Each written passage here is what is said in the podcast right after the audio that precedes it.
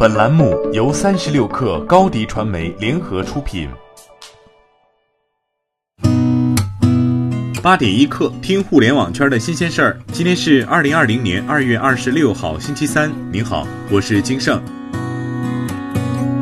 首先来关注蔚来汽车，蔚来终于等来了续命钱。蔚来官方昨天宣布，在蔚来 EC 六量产项目的启动仪式上，蔚来与合肥市签署合作框架协议，未来中国总部项目将落户合肥。伴随总部落户的是一笔百亿级融资。与二零一九年五月未来与亦庄国投签订的一百亿融资合作框架协议不同，此次未来中国的总部落地合作得到了当地政府的明确支持。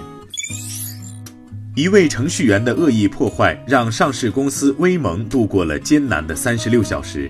威盟官方昨天通报了一则系统故障通告。威盟研发中心运维部核心运维人员贺某因个人精神、生活等原因，在二月二十三号晚六点五十六分，通过个人 VPN 登入公司内网跳板机，对威盟线上生产环境进行了恶意的破坏。随后，威盟向上海市宝山区公安局报案，贺某已被刑事拘留。在微信生态内，威盟提供小程序开店、广点通接入等服务。一位使用威盟的线下品牌 CEO 告诉三十六氪，因为疫情期间，商家将销售的全部目标寄予线上，微信小程序就是重要的出货渠道。但威盟宕机之后，该品牌小程序电商上的渠道已经损失了几百万。Vivo 子品牌 iQOO 昨天发布新品 iQOO 三，对于游戏玩家来说，这款手机可谓友好。比如，为了解决横屏玩游戏时摄像头被遮挡的问题，iQOO 三的前置摄像头被放在了手机屏幕右侧，升级了 X 轴专业线性马达，还原机械键盘的声音和震动触感，支持鹰眼显示增强、四 D 游戏震感三点零、游戏魔盒，支持一键开启 iQOO 电竞模式等。发布会现场展示，iQOO 三刷新了多项王者荣耀职业联赛测试记录，在电量、温度差、帧率、延时等指标上表现良好。天眼查数据显示，近日蜂巢的运营主体深圳市蜂巢科技有限公司申请的医药柜专利已成功授权，专利用于自助购买药品。此前，蜂巢还曾申请过一种药品推送装置和自动售药柜的实用新型专利，同样已成功获得授权。韩国政府将从二十六号零点至四月三十号实施紧急调整口罩和洗手消毒液供应等措施，防止口罩大量出境。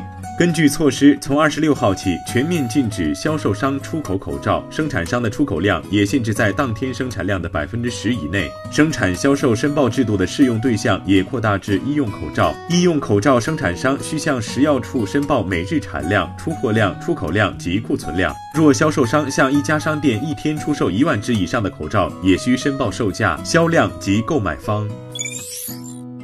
据 The Verge 报道，Uber 与户外广告技术公司 Adomini 达成了一项合作，将从四月一号开始，在三个城市的一千辆车辆中投放广告。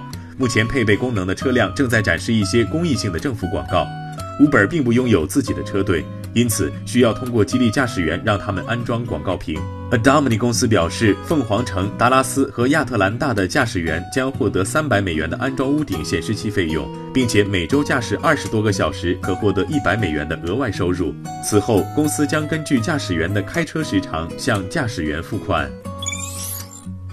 本周二，亚马逊将在西雅图总部附近的国会山旁边开设首个日杂无人零售店 Go Grocery。Go Grocery 存储了大约五千款商品，普通无人零售店 Amazon Go 只有五百至七百款商品。Go Grocery 提供了非食品类商品，如纸巾和洗衣粉，但可选择的品种要少于传统杂货店。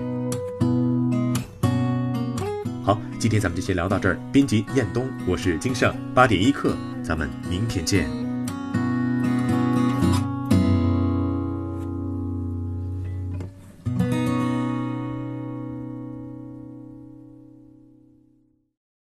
欢迎加入三十六氪官方社群，添加微信 baby 三十六氪 b a b y 三六 k r，获取独家商业资讯，听大咖讲风口，聊创业，和上万课友一起交流学习。